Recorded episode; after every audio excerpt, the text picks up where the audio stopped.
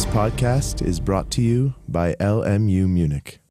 Herzlich willkommen zum Delikts- und Schadensrecht in der 13. Woche mit dem ersten Termin außerhalb des BGB, nämlich zum Straßenverkehrsgesetz. Zu Beginn, wie immer, eine kurze Wiederholung dessen, was wir beim letzten Mal gemacht haben. Wir sind relativ schnell gegangen durch die Paragraphen 831 bis 839a BGB. Ich rufe Ihnen in Erinnerung, dass wir uns mit dem Verrichtungsgehilfen beschäftigt haben, wir gesagt haben, das ist halt jemand, der vorne steht und dann steht jemand dahinter und der, der vorne steht, der haftet ganz normal nach 823, aber das scheitert, wenn nicht an der Solvenz dessen, der da geschädigt hat, dann vielleicht daran, dass er es nicht verschuldet hat, warum auch immer ähm, sodass wir darüber nachdenken, auf den Hintermann zuzugreifen. Der Hintermann ist im Kontext des 831 BGB derjenige, den wir als Geschäftsherr bezeichnen. Und wir haben uns mit den Voraussetzungen dafür beschäftigt, die es braucht, damit wir ein solches Verhältnis Geschäftsherr und Vordermann und Verrichtungsgehilfe annehmen können, nämlich einmal eine Tätigkeit im Pflichtenkreis des Geschäftsherrn mit Wissen und Wollen des Geschäftsherrn und, das ist das zentrale Charakteristikum, Weisungsabhängigkeit oder soziale Abhängigkeit dessen, der vorne steht. Was kann das sein? Klassischer Fall ist der Arbeitnehmer. Wir haben einige andere Fälle genannt. Hauptsache, wir haben jemanden, der eben nicht in, sagen wir mal, auf, auf, eigene Verantwortung arbeitet oder nicht nur auf eigene Verantwortung arbeitet, sondern wir jemanden, der hinten steht und sagt, was er zu tun hat. Wir haben das abgegrenzt zum Organverschulden nach 31 BGB, haben also gesagt, es gibt bestimmte Fälle, wenn die An Eigenverantwortlichkeit, die Entscheidungsfreiheit desjenigen, der vorne steht, groß genug ist, dass er kein Verrichtungsgehilfe ist, dann werden wir häufig die Haftung über 31 BGB haben, die dann auf den Hintermann bzw. die Organisation, die hinten steht, ähm, die Haftung überträgt. Dann aber haben wir eben nicht den 831, sondern gemeinsam mit dem 31 BGB den 823 oder eine andere, ich sage mal, primäre Haftungsnorm des Deliktsrechts. Wir haben uns ein bisschen damit aufgehalten, dann uns anzuschauen, was heißt das, dass jemand ein Delikt begeht in Ausführung der Verrichtung, und haben gesehen, dass es bestimmte Fälle gibt, die einfach so weit entfernt sind von dem, was der Verrichtungsgehilfe üblicherweise tut, dass wir sagen, das gehört nicht mehr damit zusammen, das muss sich der Hintermann nicht mehr zurechnen lassen. Wir haben uns Grenzfälle angeschaut, ich hatte Ihnen Beispiele gebracht, äh, zum Beispiel der tretende Türsteher, das war noch einer, wo man gesagt hat, Türsteher sollen zwar nicht treten, aber vielleicht gehört das im weitesten Sinne zu dem, was da mal passieren kann. Der war noch äh, nicht nur ein Verrichtungsgehilfe, sondern das, was er getan hat, ist auch in Ausführung der Verrichtung im Sinne des 831 passiert. Gegenbeispiel war, wenn jemand angelegentlich eines, einer handwerklichen Verrichtung äh, anfängt, Sachen zu klauen, also ein Diebstahl, das hängt nun wirklich überhaupt nicht mehr, ähm, ist überhaupt nicht mehr veranlasst äh, durch ähm, das, was äh, zum Beispiel jemand, der äh, Gegenstände von A nach B transportieren soll, ähm, eigentlich tun soll. Ebenso weiteres Gegenbeispiel, dass der sexuelle Übergriff in der Reha, also ähm, nur weil jemand als äh, Krankenpfleger oder Reha-Pfleger äh, Zugang zu Patienten hat oder zu Menschen, die eine solche Maßnahme, Rehabilitationsmaßnahme absolvieren, ähm, da liegt es dann doch fern, äh, dass da sofort ein sexueller Übergriff passiert. Äh, selbst wenn der Hintermann, also in diesem Fall die Reha-Einrichtung, das kommen sah, ist es ähm, keine Subsumption unter 831 möglich.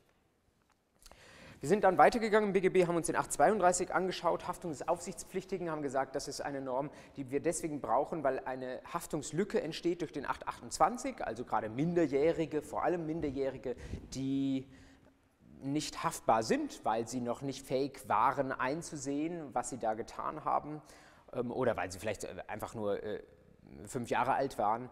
Ähm, da entsteht eine Haftungslücke und um diese Haftungslücke zu schließen, brauchen wir die Haftung für den Auf, äh, des Aufsichtspflichtigen. Wir haben gleichzeitig gesagt, dass der sich ähm, exkulpieren kann, ähm, beziehungsweise dass er in bestimmten Fällen nicht haften wird. Wir haben uns das ähm, näher angeschaut. Es kann sein, dass es eine doppelte Haftung gibt. Einerseits des Aufsichtspflichtigen, der hinten steht, weil er seine Aufsichtspflichten verletzt hat und andererseits der beaufsichtigen Person, weil sie vielleicht doch fähig war, ähm, einzusehen, was sie da falsches tat. Es kann aber theoretisch auch passieren, dass wir eine Haftung ähm, von beiden ablehnen. Zum einen, weil die, ähm, der Aufsichtspflichtige sagen kann, ich habe alles Zumutbare getan, äh, habe meiner Aufsichtspflicht genügt, Exkulpation, und zum anderen, weil eben der Vordermann äh, vielleicht fünf Jahre ist und deswegen nicht haftbar ist. Gedanklich haben wir das verknüpft nochmal mit dem Haftungsprivileg des 1664 BGB, also Eltern gegenüber ihren Kindern, gestörter Gesamtschuldenausgleich und so weiter. Dann sind wir weitergegangen zu 833. Äh, zur Haftung des Tierhalters haben unterschieden zwischen den Fällen des Satz 1, des Satz 2, also einmal das normale Tier, man könnte auch sagen das Luxustier, und dann der spezielle Fall des Haustieres, das irgendwie genutzt wird, weil es zum Beispiel dem Erwerb, dem Fortkommen, dem Unterhalt dient. Ähm, das haben wir voneinander abgegrenzt und haben gesehen, dass jemand, der ein Nutzhaustier hält, das ja vielleicht privilegiert sein sollte, weil dieses Tier ja irgendwie gebraucht wird. Das ist nicht nur reine Freude, dass er das hat ähm, und deswegen gibt es dort nur eine Verschuldenshaftung und für den normalen Tierhalter gibt es eine Gefährdungshaftung. Weitergegangen sind wir, ähm, 836, Haftung des Grundstücksbesitzers haben wir uns angeschaut, wenn irgendetwas sich ablöst oder einstürzt. Äh, diese Haftung kann auch wandern ähm, auf den Gebäudebesitzer oder Gebäudeunterhaltspflichtigen, also wenn das delegiert wird, zum Beispiel an eine Firma, die für den Unterhalt des Gebäudes zu sorgen hat, in der Praxis allerdings äh, doch stark unterzugewichten. Und dann sind wir gegangen zur Amtspflichtverletzung nach 839 wir haben das wiederholt, was Sie wahrscheinlich schon in der öffentlich-rechtlichen Vorlesung gehört haben, dass ähm, Amtspflichtverletzung im Grundsatz nach 839 BGB eine Haftung auslöst, aber die wandert über immer auf den Staat nach Artikel 34 des Grundgesetzes. Dann kann der Staat allerdings womöglich gegen den Beamten, der was falsch gemacht hat, in Regress gehen. Wir haben uns den besonderen Fall der Rechtsbeugung angeschaut, das sogenannte Spruchrichterprivileg des 839 Absatz 2 und haben gesagt, Rechtsbeugung steht unter wahnsinnig hohen Voraussetzungen. Wenn Sie solche Fälle recherchieren, wird das so gut wie nie angenommen. Es wurde mal angenommen, da habe ich ein Beispiel äh, gebracht, wo ein Richter zunächst an einem fremden Fall mitgewirkt hat und dann dafür gesorgt hat, dass dieser fremde Fall zu ihm selbst kam, von ihm selbst entschieden hat und dann quasi über den selbstgeschriebenen Antrag als Richter entschieden hat. Das war eine Rechtsbeugung, aber es ist ein seltener Fall. Und wir haben geschlossen auf der Haftung des gerichtlichen Sachverständigen eine 2002 eingeführte Norm 839a BGB, wo derjenige, den das Gericht zum Sachverständigen bestellt und ein Gutachten erstattet, wenn das ähm, falsch ist, ähm, und das grob fahrlässig oder vorsätzlich äh, passierte, dass wir dann dort eine Haftung haben. Wir haben gesehen, dass die auf verschiedene gerichtliche Verfahren, vielleicht sogar auch auf schiedsgerichtliche Verfahren anwendbar ist. Das BGB, das wir damit fertig behandelt haben, lassen wir deswegen hinter uns und schauen uns das wichtigste Gesetz an, in dem eine ähm, deliktische oder deliktähnliche Haftung außerhalb des BGB geregelt ist, ist das Straßenverkehrsgesetz. In Deutschland wird viel Auto gefahren, deswegen hat das eine enorme praktische Relevanz. Ich weiß nicht, ob Sie ein äh, StVG dabei haben. Ich habe es mir ausgedruckt und werde die Normen zitieren, ähm, damit Sie wissen, wovon wir sprechen. Denn vieles ähm, im StVG lässt sich durch bloße Normlektüre schon mal ausreichend klären oder zumindest im Ansatz klären. Und ähm, was Sie sonst noch wissen müssen, das schauen wir uns in der nächsten Stunde an. Die beiden wichtigsten Vorschriften für die Haftung nach StVG werden Ihnen bekannt sein, nämlich Paragraph 7 und Paragraph 18. Und Sie haben sicherlich auch schon gehört, dass es zwei Figuren sind, die wir da in die Haftung nehmen können, nämlich einmal den Halter eines Fahrzeugs und auf der anderen Seite denjenigen, der ein Kraftfahrzeug führt. Man hat vielleicht auch eine abstrakte Vorstellung dazu, was jetzt so ein Halter oder ein Führer eines Kraftfahrzeugs ist. Dennoch gibt es da im Einzelfall durchaus Abgrenzungsprobleme und man kann sich fragen, ob jemand überhaupt in eine und wenn, dann in welche dieser beiden Rollen fällt. Deswegen schauen wir uns das gerade mal an. Zum Halter nach 7 StVG, ähm, wenn Sie in die Norm reinschauen, dann sehen Sie, ähm, da spricht die Norm nur von dem Halter, so ist der Halter verpflichtet. Die gibt uns keine weiteren Anhaltspunkte. Ähm, was bedeutet also Halter? Es gibt viele Definitionen dazu, die auch relativ lang sind, die habe ich Ihnen jetzt nicht runtergeschrieben. Ähm, mir scheint das Wichtigste zu sein, dass der Halter derjenige ist, auf dessen Rechnung das Fahrzeug fährt.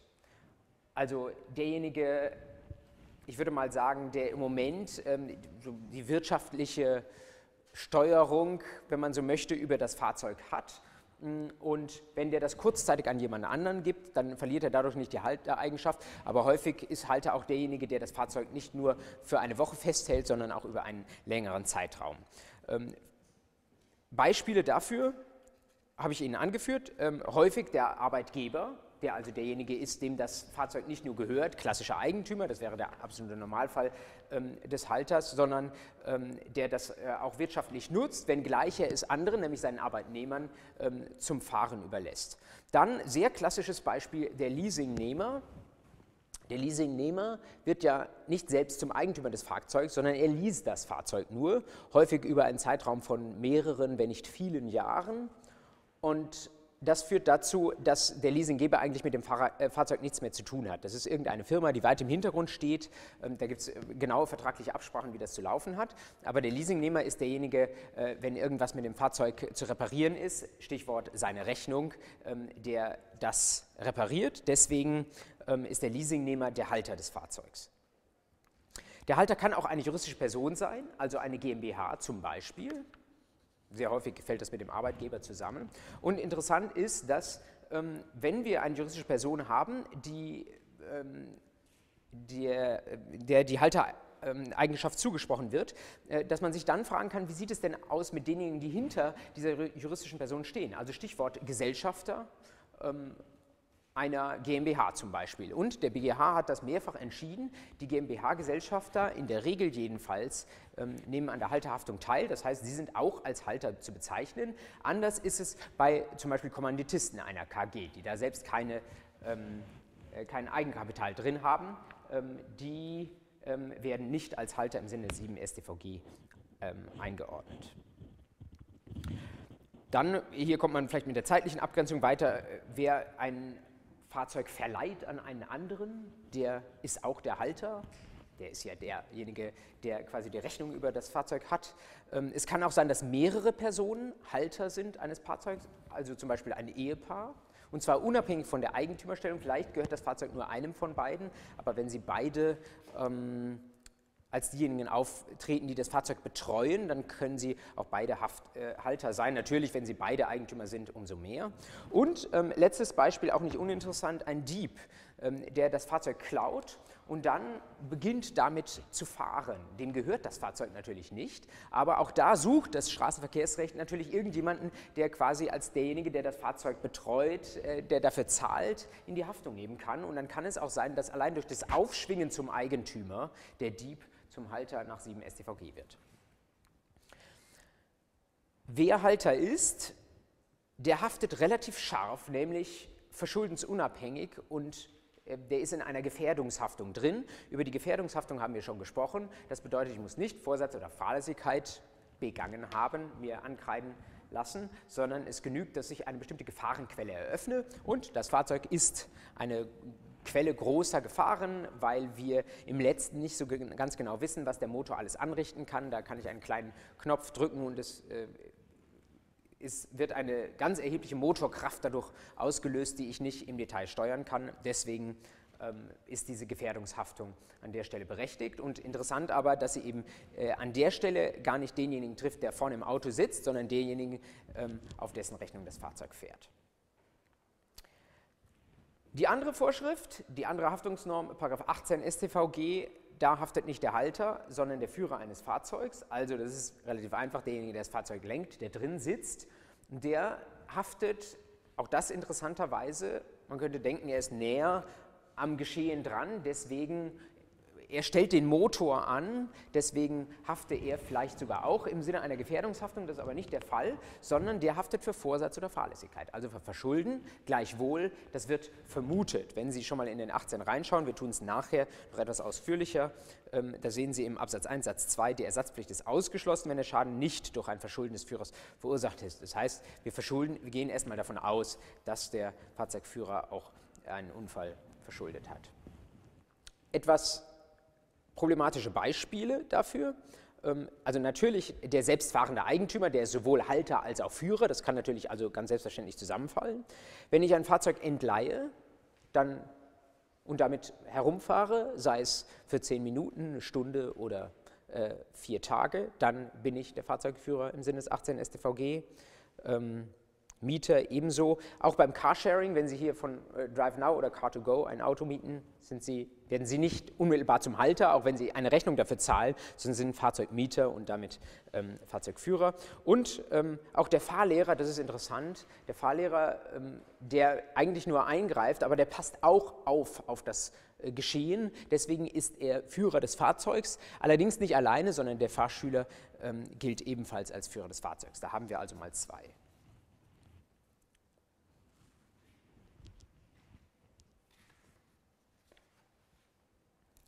Schauen wir uns vor diesem Hintergrund dieser Trennung zwischen 7 und 18 diese beiden Vorschriften nochmal näher an. Und wir beginnen bei dem 7, weil er vielleicht auch früher steht und weil vieles im StVG zunächst mal auf den 7 gemünzt ist. Und wir werden nachher sehen, dass der 18 sich dann doch im Ergebnis sehr stark daran orientiert. Also, ähm, schauen wir rein in den 7, Absatz 1 wird beim Betrieb eines Kraftfahrzeugs oder eines Hängers bla bla bla, ein Mensch getötet, Körpergesundheit eines Menschen verletzt oder Sache beschädigt, so ist der Halter verpflichtet, dem Verletzten den daraus entstehenden Schaden zu ersetzen. Ich habe das mal in ein sehr, sehr oberflächliches Prüfungsschema reingeschrieben. Das würde bedeuten, wir brauchen einmal den Betrieb eines Kfz oder Anhängers, dann brauchen wir eine Schädigung, dann brauchen wir eine Kausalität. Sie können das theoretisch aufbrechen, dieses Prüfungsschema, wie Sie es gewohnt sind aus dem 823. Allerdings ähm, wird da regelmäßig die Haftungsbegründung mit der haftungsausfüllenden Kausalität zusammenfallen. Deswegen ähm, äh, habe ich mir erlaubt, das hier so ähnlich wie es auch die Norm äh, selbst ähm, vorsieht, äh, in dieses Kurzschema zusammenzufassen. Was daran problematisch ist, werden wir gleich sehen. Was Sie schon auf den ersten Blick sehen, Sie müssen diese Vorschrift ein Stück weit zusammenlesen mit dem Paragraph 8, wovon Ausnahmen die Rede ist. Denn im 8 steht, die Vorschriften des 7 gelten nicht, wenn. Und dann kommen bestimmte Ausnahmen. Und diese Ausnahmen greifen letztlich zu auf diese Voraussetzungen des 7. Deswegen habe ich sie Ihnen da zusammen mit den Voraussetzungen reingeschrieben und wir schauen sie uns nacheinander an. Zunächst sagt 7 Absatz 1 Betrieb eines Kfz oder eines Anhängers. Diese Anhängervorschriften finden Sie immer irgendwo noch angehängt, ähm, aber die äh, sind, äh, können wir, glaube ich, an der Stelle außen vor lassen. Wenn einmal ein Anhänger bei Ihnen in der Klausur vorkommen sollte, dann werden Sie das unproblematisch subsumieren können. Ähm, Betrieb eines Kfz oder des Anhängers, da das heißt im Grundsatz erst einmal, wir werden uns nachher Problemfälle anschauen, äh, das Kfz ist im Straßenverkehr unterwegs und dabei ist irgendein Unfall passiert, ähm, unabhängig eben wie gesagt vom Verschulden oder von Verursachungsbeiträgen, einfach nur bei dem Betrieb, das reicht uns aus für die Haftung. Ausnahme, langsam Fahrzeuge bis 20 Stundenkilometer, das sehen Sie im 8 Nummer 1. Wenn ein Fahrzeug nicht schneller als 20 fahren kann, oder man, die Rechtsprechung hat das ausformuliert, ähm, wenn es so abgeregelt ist, dass quasi ich drücke aufs Gas und es wird einfach nicht schneller, dann ähm, sagt man, das ist quasi so ungefährlich, äh, das fällt nicht unter die Haftung nach 7. Dann brauchen wir eine Schädigung. Welche Rechtsgüter können davon betroffen sein? Schauen wir in 7 rein. Mensch getötet, Körper oder Gesundheit verletzt oder Sache beschädigt. Das sind die einfach von der Norm geschützten Rechtsgüter, die dort aufgezählt sind. Ähm, es gibt Ausnahmen wiederum, die stehen in 8 Nummer 2 und 8 Nummer 3. Ähm, zum einen 8 ähm, Nummer 2, wenn der Verletzte bei dem Betrieb des Kraftfahrzeugs oder des Anhängers tätig war. Das wäre, wenn man so möchte, ein Mitfahrer. Also was bedeutet das? Tätig sein bei dem Betrieb. Das heißt, ähm, nicht, dass der irgendwie stumm im Fond des Fahrzeugs sitzt, sondern der greift irgendwie ein in die Steuerung des Fahrzeugs. Also, ähm, wenn wir ihn nicht, also als, äh, wir haben eben über Fahrlehrer, Fahrschüler gesagt, dass der Fahrschüler zum Beispiel ähm, ebenso Fahrzeugführer ist.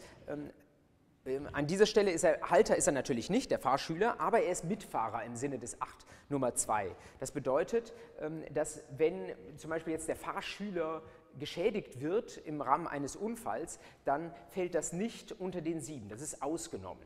Ähm, und wer immer irgendetwas anderes an diesem Fahrzeug macht, ähm, man sagt sogar nicht nur, wer ins Lenker greift, sondern auch jemand, der einfach die Tür öffnet oder der hinten irgendwie beim Entladen beschäftigt ist. Der ist Mitfahrer oder um es genau zu sein, äh, am 8 Nummer 2, der ist bei dem Betrieb tätig. Das heißt, seine Rechtsgüter sind nicht geschützt.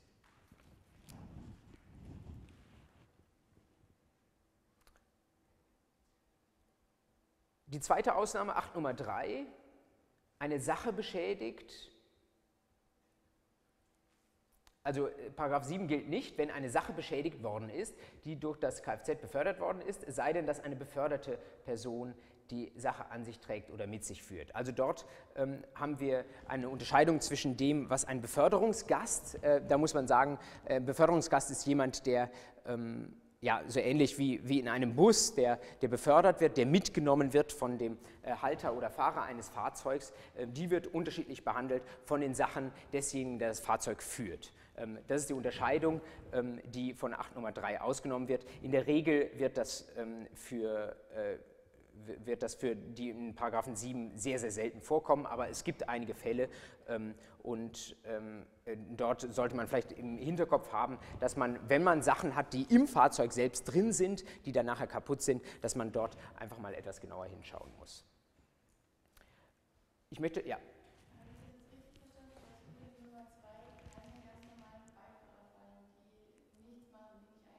Genau, das, genau, das ist eigentlich, ja, Sie sagen es völlig richtig, das ist die schöne Kontrollüberlegung. Also 7 gilt nicht, sagt Nummer 2, wenn jemand beim Betrieb tätig war. Das bedeutet, jeder, der passiv im Auto drin sitzt, der überhaupt nichts macht, der einfach nur drin sitzt und alles geschehen lässt und dann kommt der Unfall, der ist von dem 8 Nummer 2 nicht gemeint, das heißt, für den gilt der 7.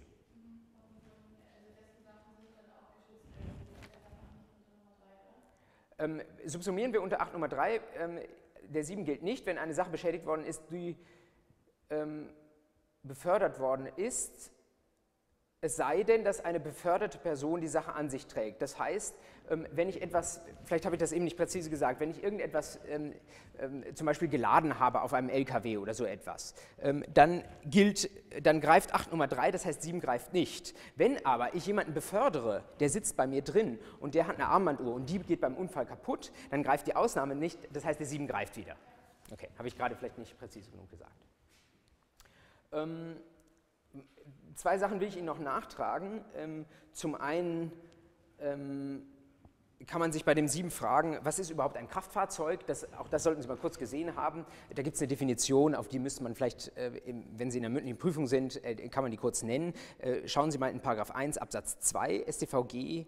Da steht drin, als Kraftfahrzeuge gelten Landfahrzeuge, die durch Maschinenkraft bewegt werden, ohne an Bahngleise gebunden zu sein. Also alles, was da rumfährt, ähm, wo irgendeine Maschine dran ist, ähm, was aber nicht auf, einer, äh, auf, einem Gleis steht, was also kein Zug ist. Ähm, was ist die untere Grenze davon, ähm, wenn Sie so ein Rad haben mit dem Hilfsmotor? Das ist quasi das kleinste Kraftfahrzeug, was Sie sich vorstellen können. Alles, was größer ist, Moped, Motorrad, Auto, natürlich Lastwagen, ähm, fällt alles unter den Kraftfahrzeugbegriff. Also 1 Absatz 2 steht diese Definition. Und ähm, was ich Ihnen auch noch nachtragen wollte, äh, Stichwort Anhänger. Ich habe gesagt, da, da, brauchen wir nicht drauf einzugehen, ähm, aber man kann sich mal kurz klar machen, warum der Gesetzgeber das so geregelt hat, warum der Anhänger doch irgendwie in die Haftung reinnimmt oder separat die Haftung statuiert. Ähm, das liegt unter anderem jedenfalls daran, dass manchmal ein Geschädigter, wenn der Schädiger schnell davonfährt, hat er nur das Kennzeichen des Hängers. Sie wissen ja vielleicht, dass Hänger äh, ein eigenes Kennzeichen führen und ähm, dann sieht er nicht, welches Kennzeichen das Fahrzeug hat. Und dann geht er nur auf den Hänger zu und wenn dann der Halter des Hängers äh, sagen könnte, ich habe ja nur den Hänger gehabt, entscheidend ist, wer vorne im Fahrzeug sitzt, dann würde der, äh, das Opfer in die Röhre schauen, weil er natürlich nicht das Kennzeichen des Fahrzeugs hat. Also das ist ähm, so äh, der Grund, weswegen die Anhängerhaftung nochmal speziell geregelt ist. Ähm, das zu den äh, direkten Voraussetzungen des 7 Absatz 1. Äh, typische Beispiele habe ich Ihnen hier drunter ähm, mal kurz formuliert, das sind aber die, die sich eigentlich auch direkt aus der Norm ergeben. Tötung eines Fußgängers, klar, eines Menschen, Verletzung eines Beifahrers äh, oder Sachschaden an einem anderen Fahrzeug. Das sind die typischen Fälle, ähm, die passieren, wenn irgendwas im Straßenverkehr schief geht. Was ist problematisch an dieser Haftung des 7 StVG, wenn Sie festgestellt haben, dass da ein Kraftfahrzeug beteiligt war, dass also diese Schwelle überschritten ist? Insbesondere die Betriebsgefahr. Wir haben ja schon gesagt, es handelt sich um eine Norm der Gefährdungshaftung. Das bedeutet, es haftet der Halter dafür, dass er eine Gefahrenquelle eröffnet hat. Wenn er eine Gefahrenquelle eröffnet hat, dann sagt man allerdings auch, dann soll doch bitte ein gewisser Zusammenhang bestehen zwischen dieser Gefahrenquelle und dem Schaden, den wir da unter den Tatverstand subsumieren. Das ist die Betriebsgefahr.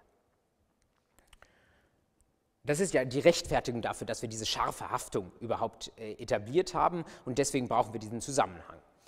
Ähm, was ist die Betriebsgefahr? Ähm, vor dem Hintergrund, wenn wir gesagt haben, wir haben die Gefährdungshaftung wegen dieser Maschinenkraft, Erinnern Sie sich das, was wir eingangs mal in der, ich glaube, im ersten Termin gesagt haben, dass dieses ganze Deliktsrecht auch damit zu tun hatte, vielleicht in besonderer Weise das Straßenverkehrsrecht, dass wir in der Industrialisierung die Möglichkeit hatten, dass immer größere Maschinen gebaut wurden, die immer mehr zerstören konnten. Ähm, dann äh, liegt nahe, die Betriebsgefahr als das einzuordnen, was aus dieser speziellen Motorkraft ähm, irgendwie resultiert. Wir haben ja das Kraftfahrzeug definiert als dasjenige, das mit ähm, Maschinenkraft bewegt wird. Also irgendwie eine Verbindung ähm, ist eigentlich naheliegend zwischen dieser Maschinenkraft und dem Schaden. Das nennen wir Betriebsgefahr. Aber Vorsicht, die Rechtsprechung versteht am Ende des Tages die Betriebsgefahr, auch wenn das eigentlich logisch wäre, deutlich weiter und subsumiert viele Dinge unter Betriebsgefahr, die eigentlich nichts mehr mit dieser Maschinenkraft zu tun haben. Ein paar Grenzfälle dazu. Ähm, relativ junge Entscheidung ähm, des BGH, jetzt sechseinhalb Jahre alt. Da hat ein Motorradfahrer überholt. Vor ihm waren zwei Autos und er wollte beide Autos überholen. Kein Überholverbot, alles in Ordnung. In dem Moment, wo er das erste der beiden also das hintere der beiden überholt hat, schaut dieses, die, Fahrerin des hinteren Autos nicht nach hinten, sondern schert einfach so aus, weil sie auch das vordere Auto wieder überholen will. Also ganz, ganz klassische, klassische Sache, ähm, wie habe ich es genannt, Stören des Überholvorgangs, passiert auf deutschen Autobahnen, wenn sie drüber fahren, alle fünf Minuten, dass da jemand äh, reinfährt, weil er nicht geschaut hat, wer von hinten kommt oder vielleicht die Geschwindigkeit nicht so gut abschätzen kann, dessen, der von hinten heranrauscht. Ähm, was ist in diesem Fall passiert? Da ist also das hintere Auto rausgefahren. Äh, der Motorradfahrer ist ausgewichen, ist von der ähm, Fahrbahn abgekommen und ist schwer verunfallt. Ähm, gleichzeitig es gab keine Berührung zwischen dem äh, Auto, das da gestört hat, also das nicht nach hinten geschaut hat und einfach so überholt hat, und dem Motorradfahrer. Also hat sich die Beklagte damit versucht rauszureden, dass sie gesagt hat, naja, ähm, wenn ich den überhaupt nicht berühre, dann kann man nicht sagen, dass ich dafür ursächlich war, dass der in den Graben gefahren ist. Das gelte doch wohl nur, wenn ähm, der bei mir aufgefahren wäre und dadurch ein Schaden entstanden wäre. Noch relativ einfach zu begründender Fall hat der BGH gesagt, nein, nein, Betriebsgefahr hat sich realisiert, denn ähm, diese Maschinenkraft führt dazu, um darauf zurückzukommen, auf diese Maschinenkraft, die Maschinenkraft führt dazu, dass äh, die ähm, Autos und Motorräder besonders schnell fahren können. Und nur weil sie so besonders schnell fahren, ähm, gibt es diese Probleme mit dem Aufeinander reagieren und dass man schauen muss, wenn man überholt und dass äh, jemand in den Graben fährt und sich schlimm verletzt, wenn da irgendjemand nicht sorgfältig ähm, gefahren ist. Deswegen hängt das ausreichend nah mit der Betriebsgefahr zusammen. Könnte es auch als Kausalitätsproblem betrachten, deswegen Betriebsgefahr an der Stelle bejaht und die Haltehaftung nach 7 auch bejaht. Weiterer Standardfall, falsch parkendes Fahrzeug, da kann man schon mal ins Nachdenken kommen. Das ähm, äh, Fahrzeug, äh, dieses Beispiel ist relativ, ähm, äh, finden Sie relativ häufig in Literatur und Rechtsprechung, deswegen habe ich ja keinen einzelnen Fall dazu geschrieben, ähm, dass da ein Fahrzeug falsch parkt, Motor ist abgestellt und es kommt deswegen zu einem Unfall. Zum Beispiel, weil der irgendwo an einer Kreuzung sich so reingestellt hat ähm, und dann kann jemand die Kreuzung nicht mehr überblicken und es kommt zu einem Unfall und man sagt, zumindest auch schuld ist derjenige, der diese Kreuzung durch Falschparken unübersichtlich gemacht hat. Sagt die Rechtsprechung, reicht, ähm, das ist halt im Straßenverkehr, wo die Autos so schnell fahren und wenn da jemand sich nicht ähm, an die Verkehrsregeln hält, selbst wenn der Motor nicht angestellt ist, Betriebsgefahr bejaht, Haltehaftung bejaht. Ähnlicher Fall, OLG Düsseldorf, da hat jemand ein schönes, schnelles Auto gefahren, hat, ist mit diesem Auto lange gefahren und hat sich dann in seine Garage daheim gestellt.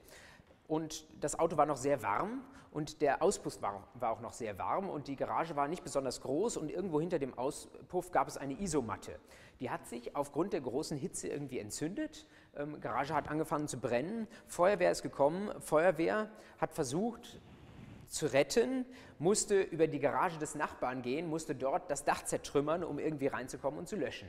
Äh, Nachbar hat den Schaden geltend gemacht, äh, der an seiner Garage entstanden ist. Also wieder so eine Art Kausalitätsproblem.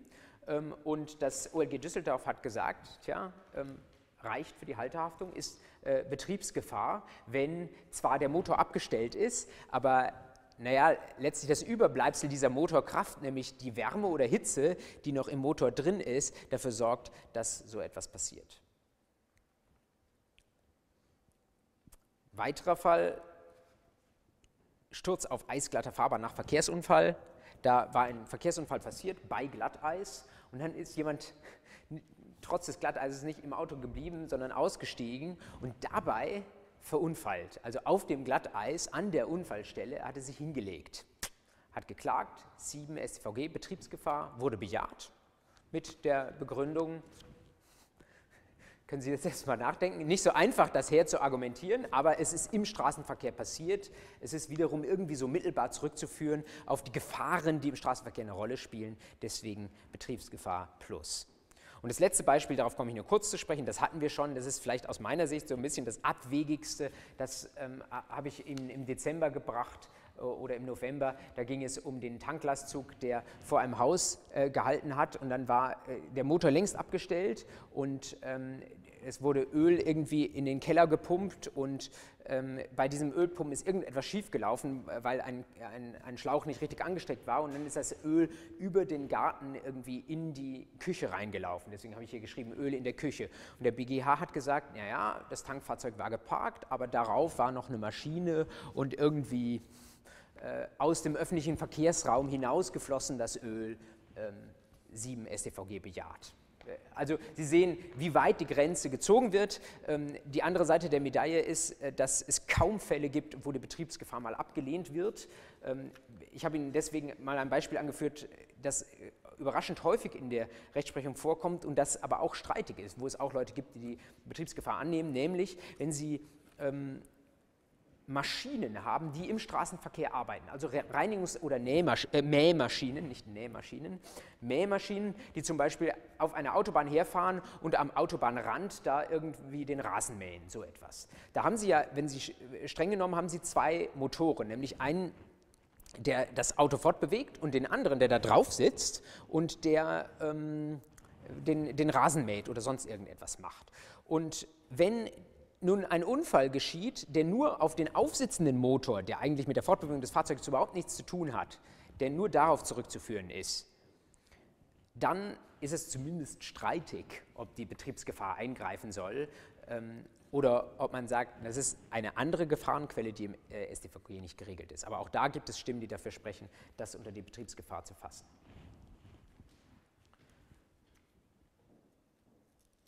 Ich habe es eben schon erwähnt, wiederhole es nochmal, diese Problematiken kann man mit Fug und Recht auch als Kausalitätsproblem ansehen und es gibt noch wieder andere, die ordnen es unter den Schutzzweck der Norm ein.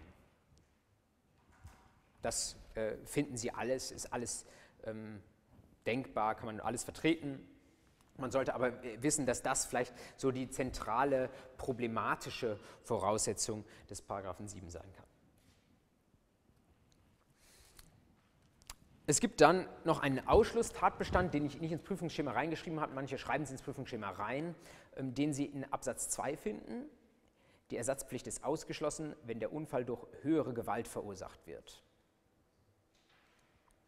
Sollte man mal gehört haben, was höhere Gewalt ist, zusammengefasst kann man sagen, höhere Gewalt liegt extrem, höhere Gewalt liegt extrem selten vor. Man definiert das als ein außergewöhnliches, von außen kommendes Ereignis, auf dessen Eintritt der Halter keinen Einfluss hat. Früher war in Absatz 7, äh, Paragraph 7 Absatz 2 von einem unabwendbaren Ereignis die Rede. Das unabwendbare Ereignis finden wir jetzt nur noch in Paragraph 17 StVG, darauf kommen wir nachher zu sprechen. Man sollte wissen, dass höhere Gewalt mehr verlangt. Also unter höheren Voraussetzungen steht als das unabwendbare Ereignis. Das ergibt sich schon aus der Definition. Sie sehen bei der höheren Gewalt, das ist ein Ereignis, auf das der Eintritt der Halter keinen Einfluss hat. Das ist die Unabwendbarkeit. Aber zusätzlich brauchen wir eins, das von außen kommt und das wahnsinnig außergewöhnlich ist. Nach diesen, dieser Definition oder Abgrenzung gibt es gewöhnliche oder nicht ganz außergewöhnliche Dinge, die ein unabwendbares Ereignis wären, aber die keine höhere Gewalt sind. Beispiel, sintflutartiger Regen. Ja, wenn Sie ähm, von München aus durchs Allgäu fahren, da so irgendwann hinter Memmingen, wird es in der Regel anfangen zu regnen. Ich glaube, da regnet es immer nur. Ähm, und das kann auch mal dazu führen, dass Sie nicht mehr 100 fahren und vielleicht auch nicht mehr 60 fahren auf der Autobahn, sondern dass Sie faktisch durch den Regen ausgebremst werden, weil da so viel herniederkommt. Das ist etwas, was, wenn man nicht da wohnt, was sehr, sehr selten passiert und mit dem man nicht unbedingt rechnet, trotzdem ist es nicht außerhalb aller Wahrscheinlichkeit. Das bedeutet, also wenn das mal so richtig sinnflutartig ist, dann mag das ein unabwendbares Ereignis sein, aber höhere Gewalt ist das sicherlich nicht. Das ist zu wenig, das ist zu gewöhnlich, das kommt zu häufig vor. Ebenso aufgewirbelte Steine. Sie haben das immer wieder, dass Sie Steinschlagschäden haben, weil irgendwo ein zu großer Rollsplit auf der Fahrbahn liegt. Dagegen kann man sich als vernünftiger Fahrer nicht absichern, kaum absichern. Man, fährt, man schaut natürlich auf die Fahrbahn, man versucht nicht über sowas drüber zu fahren, aber das kann einem passieren. Das ist ein unabwendbares Ereignis, weil man es faktisch nicht verhindern kann, so wie der Straßenverkehr heute beschaffen ist, aber es ist keine höhere Gewalt, weil es jeden Tag passiert und weil wir alle wissen, dass es passieren kann. Beispiele für höhere Gewalt insofern sehr, sehr selten. Beim Erdbeben könnte man noch überlegen, also wenn es in Kalifornien stattfände, wäre es vielleicht an der Grenze. Wahrscheinlich wäre schon noch höhere Gewalt. Ähm, in Deutschland allemal. Ähm, ich habe ihn noch eingeführt, einen Erdeinbruch. Ähm, also wenn zum Beispiel irgendwo ein Tagebau ist und ähm, der Tagebau ist groß und irgendwo an irgendeiner Stelle klappt mal eine Straße zusammen. So was ist ähm, im Vorort von München 1994 passiert. Ähm, das werden Sie fast nicht erlebt haben, ich auch jedenfalls nicht bewusst. Ähm, aber da ist es tatsächlich äh, so gewesen, dass aufgrund von U-Bahn-Arbeiten irgendwie das Grundwasser abgeflossen ist und dann haben sich Hohlräume gebildet und dann ist eine Straße quasi mitten reingebrochen und das heißt deswegen Busunglück, weil zwei andere Fahrzeuge sich noch retten können, aber ein Bus hier der Stadtwerke ist quasi mitten reingebrochen, es sind auch Leute zu Tode gekommen. Das ist was, ähm, das ist seltener als sinnflutartiger Regen, das ist etwas, ähm, das ist etwas ähm, wirklich wahnsinnig Außergewöhnliches, es kommt von außen, der Halter hat kleinen Einfluss darauf. Wenn da mal was passiert, dann würde man sagen, das ist höhere Gewalt. Aber behalten Sie einfach in Erinnerung, die Voraussetzungen für eine höhere Gewalt sind wahnsinnig hoch und das kommt eigentlich kaum vor überflüssig zu sagen, dass ähm, wenn wir höhere Gewalt haben, dann haben wir keine Betriebsgefahr. Ähm, und wenn wir eine Betriebsgefahr irgendwie annehmen, wenn wir sagen, das ist doch noch äh, irgendwo an diesem Fahrzeug festzumachen, dass da irgendwas nicht funktioniert hat oder so, äh, dann haben wir ohnehin keine höhere Gewalt. Das ist der 7 Absatz 2. Schauen wir uns noch kurz den 7 Absatz 3 an, auch eine seltene Vorschrift, die man nur kurz gesehen haben sollte. Ähm, die steht unter dem, der Überschrift Schwarzfahrt. Benutzt jemand das ähm, Fahrzeug ohne Wissen und Willen des Fahrzeughalters so ist anstelle des Halters zum Ersatz des Schadens verpflichtet. Äh, daneben bleibt der Halter unter bestimmten Voraussetzungen zum Ersatz des Schadens verpflichtet. Also, ähm, wenn jemand sich das Fahrzeug in Anführungszeichen ausleiht, ohne dass der Halter das weiß oder will, dann ähm, haben wir eine Schwarzfahrt und dann haftet der. Ähm, wir haben eben gesagt, der Dieb kann irgendwann selbst Halter werden, aber wenn ich nicht Dieb bin, sondern nur mir den Gebrauch des Fahrzeugs zum Beispiel anmaße, dann wäre ich so ein Schwarzfahrer und dann würde ich halten, äh, würde ich haften und die Haftung des Halters, ob der daneben noch haftet, hängt davon ab, ob äh, es mit seiner Fahrlässigkeit zu tun hatte, dass der Schwarzfahrer überhaupt sich an Ste Steuer setzen konnte. Also, wenn ich das Fahrzeug unverschlossen stehen lasse oder die Schlüssel irgendwo im Schlü Zündschloss ähm, herum ähm, äh, also stecken lasse, dann wäre das Fahrlässigkeit, dann würde der Halter nach wie vor haften, einfach nur zusätzlich zum Schwarzfahrer. Wenn der Halter nur wirklich nichts dafür kann, ohne Verschulden, dann wandert die Haftung rüber auf den Schwarzfahrer und der Halter ist raus. Also äh, klassische Beispiele, spritzt du äh, mit Mamis Auto ähm, oder äh, die Fluchtfahrt eines Autodiebs, der noch nicht so weit ist, dass man ihn als, selbst als Halter bezeichnen würde. Gegenbeispiel, etwas streitig, wenn ich ein, das aber relativ häufig vorkommt, wenn ich ein betriebliches Kfz habe, zum Beispiel ich bin irgendwie Arbeitnehmer ähm, oder ich bin Gesellschafter einer GmbH und da gibt es halt ähm, Firmenfahrzeuge und da soll ich eigentlich nur betrieblich nutzen und dann schwinge ich mich auf äh, quasi äh, oder, oder ich äh, tue, was ich eigentlich nicht tun darf, äh, nämlich ich mache damit am Wochenende auch mal eine Privatfahrt. Da gibt es Leute, die sagen, das sei auch so eine Schwarzfahrt, weil das ja auch vom Halter des Fahrzeugs eigentlich nicht genehmigt ist. Halter ist das Unternehmen, äh, der Betrieb, der dahinter steht. Ähm, aber wohl herrschende Meinung sagt, ähm, das sei äh, keine Schwarzfahrt, sondern ähm, dann ist halt äh, das Unternehmen der Halter und vorne ist der Führer und ähm, äh, Paragraph 7 Absatz 3 greifen nicht ein. Ich habe deswegen den 7 Absatz 3 Satz 2 dazu geschrieben, weil da eben gerade so ein Anstellungsverhältnis ähm, noch einmal direkt im Gesetz drin steht. Das ist der 7 selbst. Den 8 StVG haben wir eigentlich direkt mitbehandelt, als wir uns angeschaut haben, äh, wo äh, greifen vielleicht mal die Tatbestandsmerkmale nicht. Und nun gibt es in den 9, 10, 11, 12, ja, im weiteren Sinne auch 13, 14, 15 und so weiter, Vorschriften, die in bestimmten Fällen nochmal diese Haftung etwas modifizieren. Diese Fälle schauen wir uns kurz einmal an. Zunächst die Haftungsgrenzen ist wirklich auch etwas, was man sich nicht lange anschauen muss, aber so ähnlich wie im Produkthaftungsgesetz, wo Sie ja auch eine Mindestsumme von 500 Euro haben und Maximalsummen, für die gehaftet wird, gibt es auch im StVG ein bisschen abhängig von der Typik des Falles, bestimmte Haftungshöchstgrenzen. Also ähm, je nachdem, ob äh, zum Beispiel gefährliche Güter unterwegs waren, ähm, haben wir Höchstgrenzen von 1 bis 10 Millionen. Das hängt auch damit zusammen, dass wir äh, Pflichtversicherungen haben, die nur bis zu einem bestimmten Betrag decken. Wenn sowohl Führer als auch Halter eines Fahrzeugs in der Haftung sind, könnte man ja überlegen, nehmen wir an, es gibt äh, eine Million Haftungsgrenze oder ja, sagen wir mal eine Million Haftungsgrenze ähm, und äh, ich habe Führer und Halter, die ich nach 7 und 18 gleichzeitig verklagen kann, könnte man darüber nachdenken, ob ich von beiden eine Million holen kann, wenn der Schaden höher als eine Million ist. Das ist aber nicht der Fall, denn man sagt, die bilden eine Haftungseinheit, es ist quasi ein einheitliches Geschehen und diese ähm, Haftungshöchstbeträge stehen nur einmal zur Verfügung.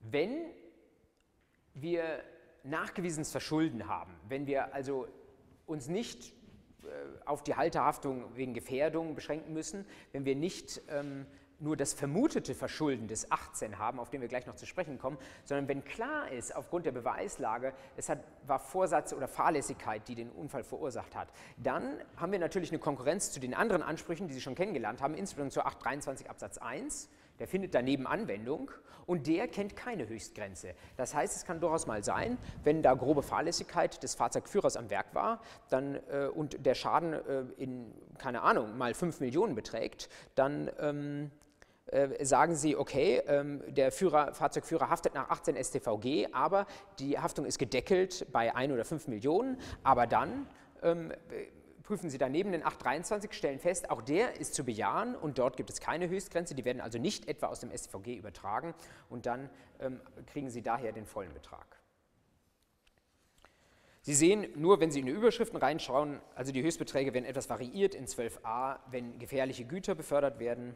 Ähm, Sie finden in 12b eine Nichtanwendbarkeit und zwar für gepanzerte Gleiskettenfahrzeuge kurz äh, sollten Sie vielleicht bewusst machen, dass das nicht bedeutet, dass Sie einen Panzerzug haben, wie äh, dieses Gerät, was da irgendwo in Polen gesucht wird und äh, wo ganz viel Nazi-Gold drin ist, sondern gepanzertes Gleiskettenfahrzeug heißt einfach nur Panzer. Also ähm, das Gleis ist etwas irreführend. Ähm, das äh, muss einfach nur eine Kette sein, die, auf der das Fahrzeug steht. Ähm, könnten Sie mal gehört haben. Genau, was äh, sollten Sie noch gehört haben? Paragraph 15 habe ich Ihnen noch reingeschrieben. Äh, Ansprüche verwirken das kann in der mündlichen Prüfung mal gefragt werden. Ansprüche verwirken und zwar nicht ähm, so, wie Sie das kennen, mit Zeit- und Umstandsmoment, irgendwann mal nach 15 Jahren, wenn sie nicht geltend gemacht wurden, sondern schon binnen zwei Monaten, wenn der Unfall dem ähm, Schädiger nicht angezeigt wird, obwohl bekannt ist, dass es diesen Unfall gab.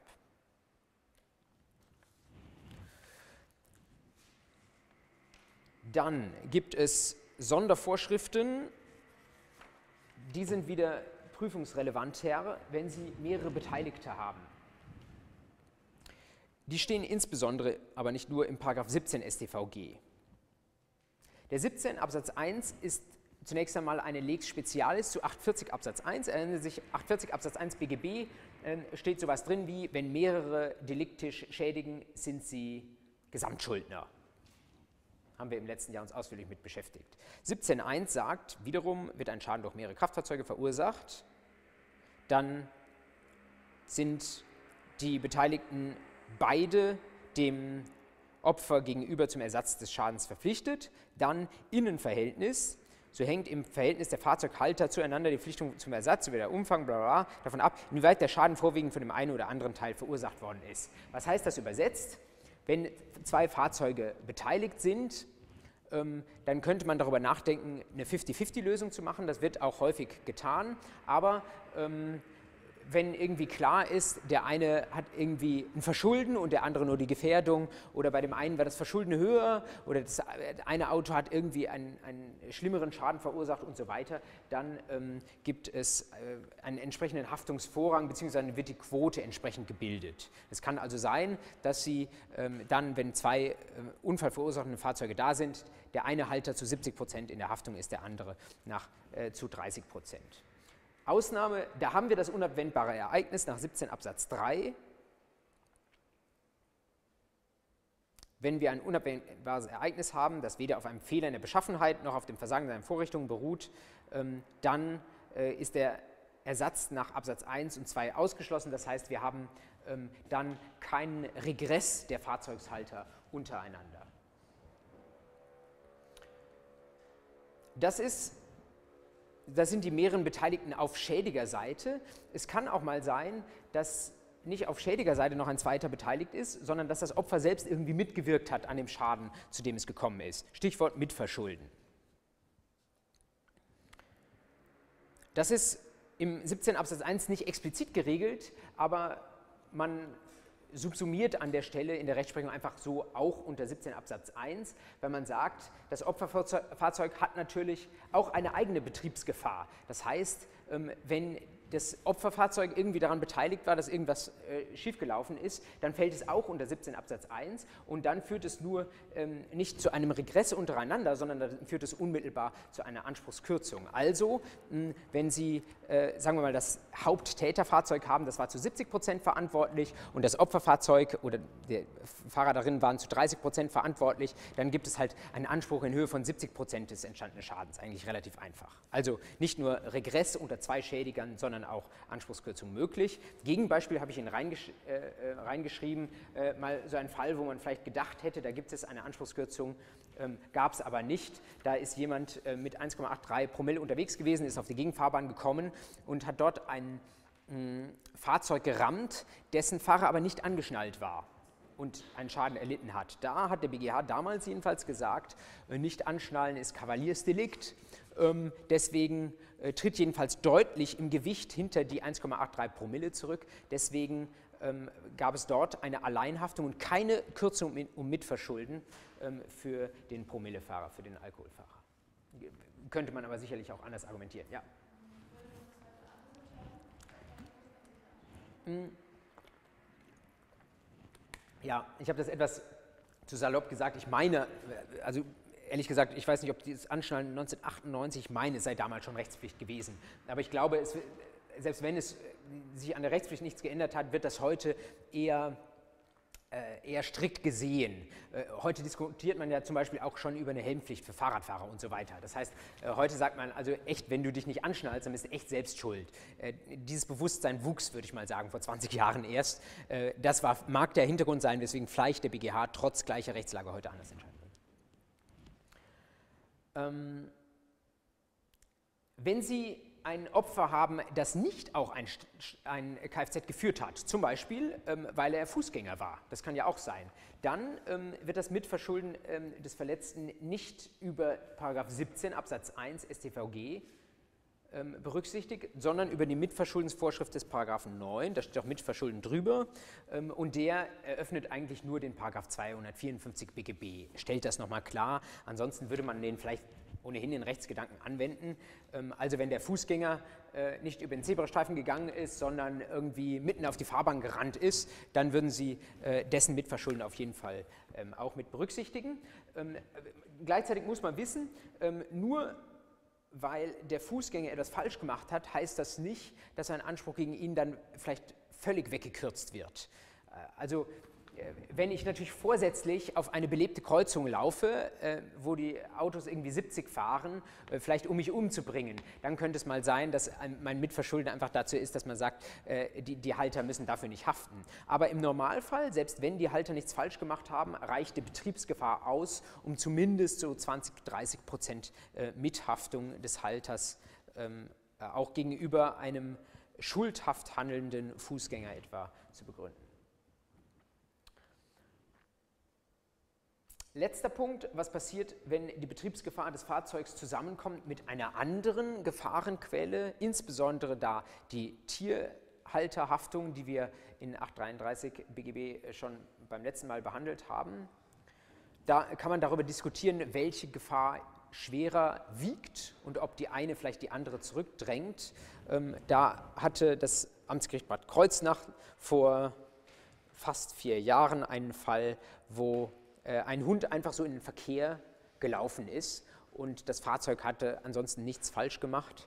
Äh, und da hat äh, das Amtsgericht gesagt, da schlägt mal die Hundegefahr die Betriebsgefahr und da ist ähm, der Schaden also allein beim Tierhalter hängen geblieben. Das ist aber eine Frage des Einzelfalls und das kann man in der Generalität nicht sagen. Sie finden auch eine entsprechende Vorschrift im 17 Absatz 4. Da steht drin, wenn so mehrere Gefährdungshaftungen zusammenkommen, 17.4 StVG, dann ähm, äh, findet der 17.1 anwendbar. Das heißt, wir müssen uns fragen, wer hat wie viel zum Unfall beigetragen und je nachdem sind die Haftungsquoten zu bilden und je nachdem kann dann vielleicht der eine den anderen in Regress nehmen.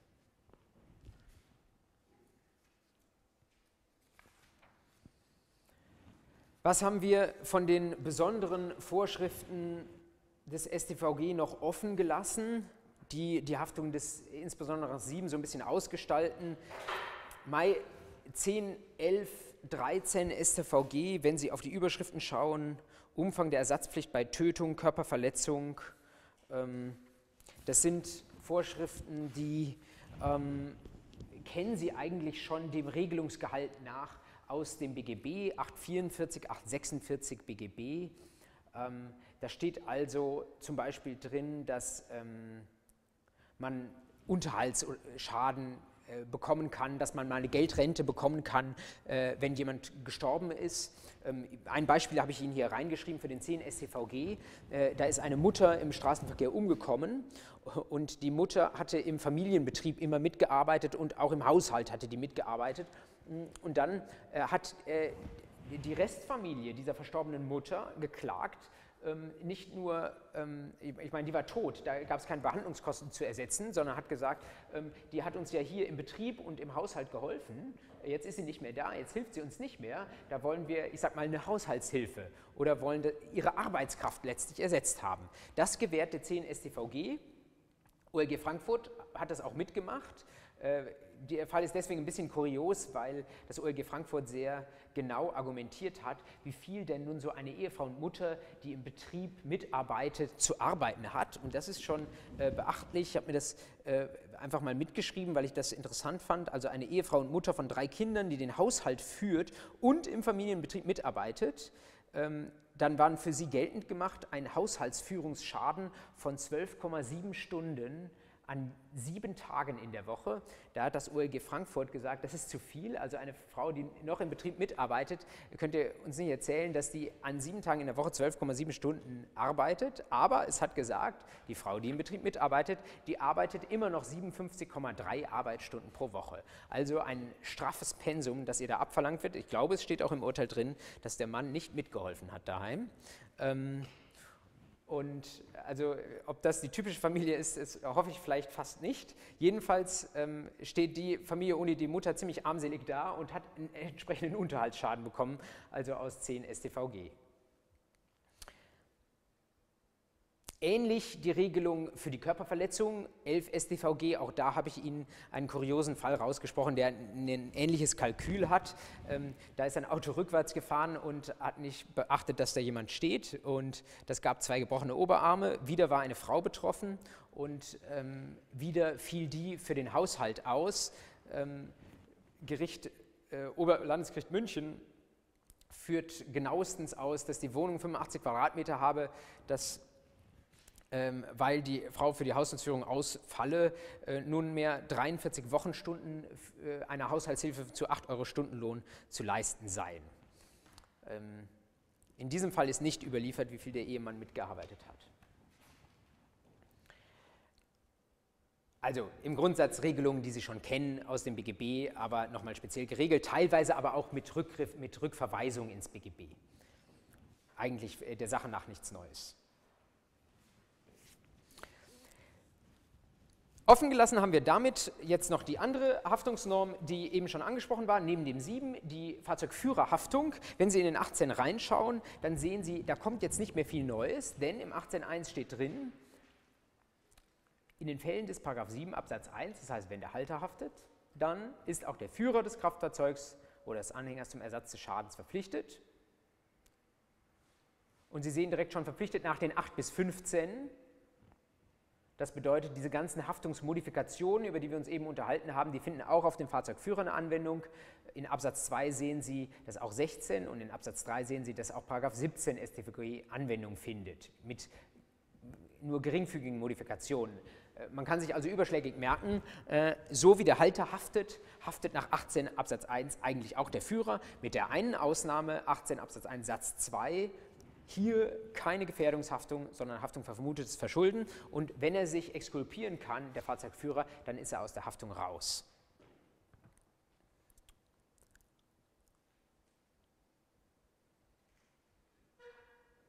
Was passiert, wenn beide haften, Führer und Halter?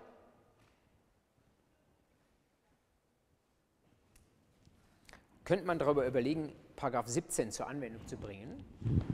Ähm, der greift aber genau genommen nicht, sondern wir haben einfach eine Gesamtschuld zwischen beiden. Wir haben eben schon von dieser Haftungseinheit gesprochen zwischen Führer und Halter eines Kfz. Das heißt, beide sind in der Haftung drin mit einem Höchstbetrag. Das bedeutet, ähm, das Opfer kann beide in Anspruch nehmen. Was passiert, wenn das Opfer sie nicht beide in Anspruch nimmt, sondern nur einen in Anspruch nimmt und, der, und dieser, den, der dann zahlen musste, Regress sucht, da kann man sich überlegen, wer ist schuld. Ähm, sie kennen schon den Rechtsgedanken des 840 Absatz 3 BGB. Ähm, der sagt ja, etwas verkürzt gesprochen, wenn Gefährdungshaftung auf Verschuldenshaftung trifft, dann haftet nur derjenige, der es verschuldet hat und nicht der Gefährdungshaftende. Das Kalkül dahinter ist klar. Ähm, es mag etwas Haftungswürdiges sein, wenn ich eine Gefahrenquelle eröffne, aber wenn viel näher noch ein anderer steht, der tatsächlich den Unfall auch verschuldet hat, dann ist doch sachgerecht, wenn dieser Nähere mit seinem Verschulden auch dafür haftet. Das ist der Rechtsgedanke des 840 Absatz 3. Ähm, den können Sie da zur Anwendung bringen. Es ist im Einzelnen etwas streitig, aber ähm, in der Regel wird es so sein, dass tatsächlich der Führer näher dran ist und dass der Führer nicht nur eben die allgemeine Betriebsgefahr hatte, sondern dass er auch konkret was falsch gemacht hat, weswegen es zum Unfall kam. Und in dem Moment, wo der konkret was falsch gemacht hat, können Sie sich merken, ist eigentlich der Halter im Innenverhältnis der aus der Haftung raus. Das bedeutet, wenn er in Anspruch genommen wurde, kann er Regress nehmen. Und wenn der Führer des Fahrzeugs in Anspruch genommen würde, wurde, dann kann er keinen Regress nehmen gegen den Halter, im Grundsatz. In der Praxis ist es nicht von Bedeutung, denn in der Praxis ähm, greift da ohnehin immer die Haftpflichtversicherung, die Kfz-Haftpflicht. Und die Haftpflichtversicherung von Führer und Halter äh, fällt immer zusammen. Denn wenn Sie von jemandem anders ein Auto ausleihen, dann schließen Sie sich selbst eine Haftpflichtversicherung, sondern die Haftpflichtversicherung kommt immer vom Halter des Fahrzeugs und da ist der Fahrzeugführer mitversichert. Deswegen äh, kann das der Haftpflichtversicherung in der Regel einerlei sein, weil sie so oder so zahlen muss. Das heißt, da gibt es eigentlich äh, in der Praxis nichts im Innenverhältnis auszugleichen. Das ist das StVG, wie Sie es bis heute kennen, mit den Zentralnormen in 7 und 18, mit dem einen Unterschied, Ansatzpunkt, Betriebsgefahr oder vermutetes Verschulden und mit den Modifikationen, die wir besprochen haben. Es gibt eine aktuelle Sache, die das StVG vielleicht in absehbarer Zukunft betreffen könnte. Vielleicht haben Sie es in den letzten Tagen in der Presse wahrgenommen. Es war auch im Dezember, es ist schon mal durch die Gazetten gewandert. Es gibt äh, aktuell einen Gesetzentwurf zum automatisierten Fahren, der das StVG betreffen wird und der vielleicht auch auf die 7 und 18 eine Auswirkung haben könnte. Das wird ähm, maßgeblich äh, nach vorne gebracht vom Verkehrsmin Bundesverkehrsminister äh, Dobrindt, der sich so ein bisschen die Digitalisierung zum Ziel gesetzt hat und der irgendwo auch sehr plakativ formuliert hat, er will irgendwie das fortschrittlichste Straßenverkehrsrecht der Welt. Na, für sich sicherlich keine schlechte Zielsetzung und der hat sich dann mal angeschaut, was könnte man denn da ändern müssen, wie sieht das denn aus, wenn die Autos eines Tages teilautomatisch oder sogar vollautomatisch fahren und hat dann versucht, das in einen Gesetzesentwurf umzusetzen. Äh, leider ähm, wurde dieser Gesetzesentwurf nicht irgendwie offiziell veröffentlicht, sondern Sie finden aktuell nur, ähm, was so ein bisschen, ja, ich will nicht sagen rechtsstaatlich problematisch, aber zumindest etwas traurig ist, Sie finden aktuell nur Sekundärquellen von irgendwelchen Leuten, denen dieser Gesetzentwurf schon vorläufig gesteckt wurde. Wie auch immer, ähm, die zentralen Regelungsinhalte dieses Gesetzentwurfs sind schon an die Öffentlichkeit gedrungen und die lauten wie folgt. Teilautomatisiertes Fahren, vielleicht sogar auch hochautomatisiertes Fahren, das ist etwas, äh, wo ein bisschen mehr Automatisierung drinsteckt, die äh, Einzelheiten sollen uns nicht interessieren, soll grundsätzlich zulässig werden. Das heißt, es soll ähm, nach dem StVG nichts mehr dagegen sprechen, dass jemand die Hände vom Steuer nimmt, verkürzt gesagt. Ähm, und dann äh, stellt sich natürlich die Frage nach der Haftung was passiert, wenn da irgendetwas schief läuft und das Auto ist falsch gefahren. Ähm, da sagt jetzt der Gesetzentwurf, also da wurde vieles diskutiert, äh, denkbar wäre ja zum Beispiel, dass ähm, man sagt, äh, wenn das irgendwie ein, äh, ein zulassungsfähiges Auto ist, das da selbst oder teilautomatisiert fährt, und ich lasse das fahren als Fahrer, dann kann ich auch am, Inter am äh, Handy irgendwie meine Internet, äh, mein, äh, aufs Internet zugreifen, ich kann meine E-Mails checken. Wenn während der Zeit das Auto einen, einen Unfall produziert, bin ich aus der Haftung raus als Fahrer, denn das Auto ist quasi selbst gefahren. Äh, Konsequenz davon wäre, dass jemand anders haften muss. Dann hätten wir nicht die Haftung nach 718, wie wir sie heute kennen, von Halter ähm, und Fahrzeugführer, sondern müssten wir wahrscheinlich auf den Hersteller zugreifen oder auf denjenigen, der die Software für das Auto programmiert hat. Das war in der Diskussion. Ähm, können Sie sich vorstellen, für einen Gesetzentwurf, der am Ende der Legislaturperiode kommt, wenn er überhaupt noch Chancen haben soll, was ja unsicher ist, durchzukommen, dann ähm, äh, ist das viel zu fortschrittlich, viel zu futuristisch. Das ähm, wurde wieder rausgenommen. Das bedeutet, äh, der jetzige Gesetzesvorschlag sieht vor, dass ein Auto automatisiert fahren darf, aber der Fahrer muss dennoch aufpassen, in dem Moment, wo es kritisch wird, muss er wieder eingreifen.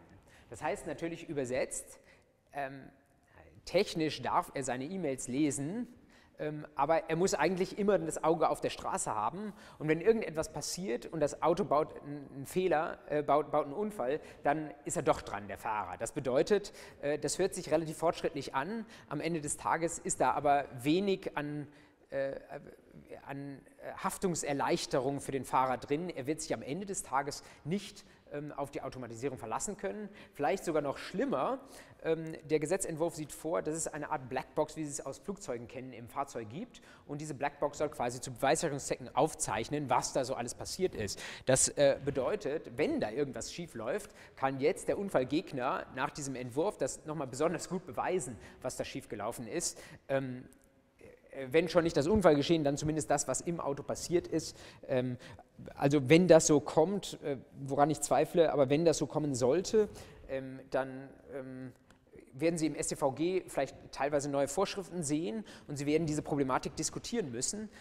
Faktisch wird sich aber daran äh, nichts ändern an der Art und Weise, wie man Autos fährt, weil man überall dann, wenn andere Verkehrsteilnehmer da sind, eigentlich dann faktisch doch die Hand am Lenker haben muss.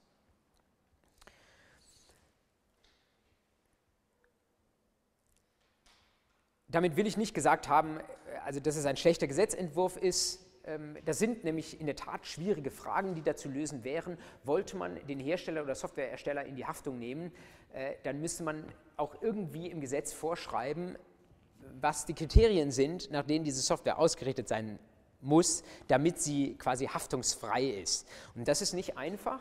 ähm, wir werden heute etwas früher gleich schließen, weil das die letzte Folie ist.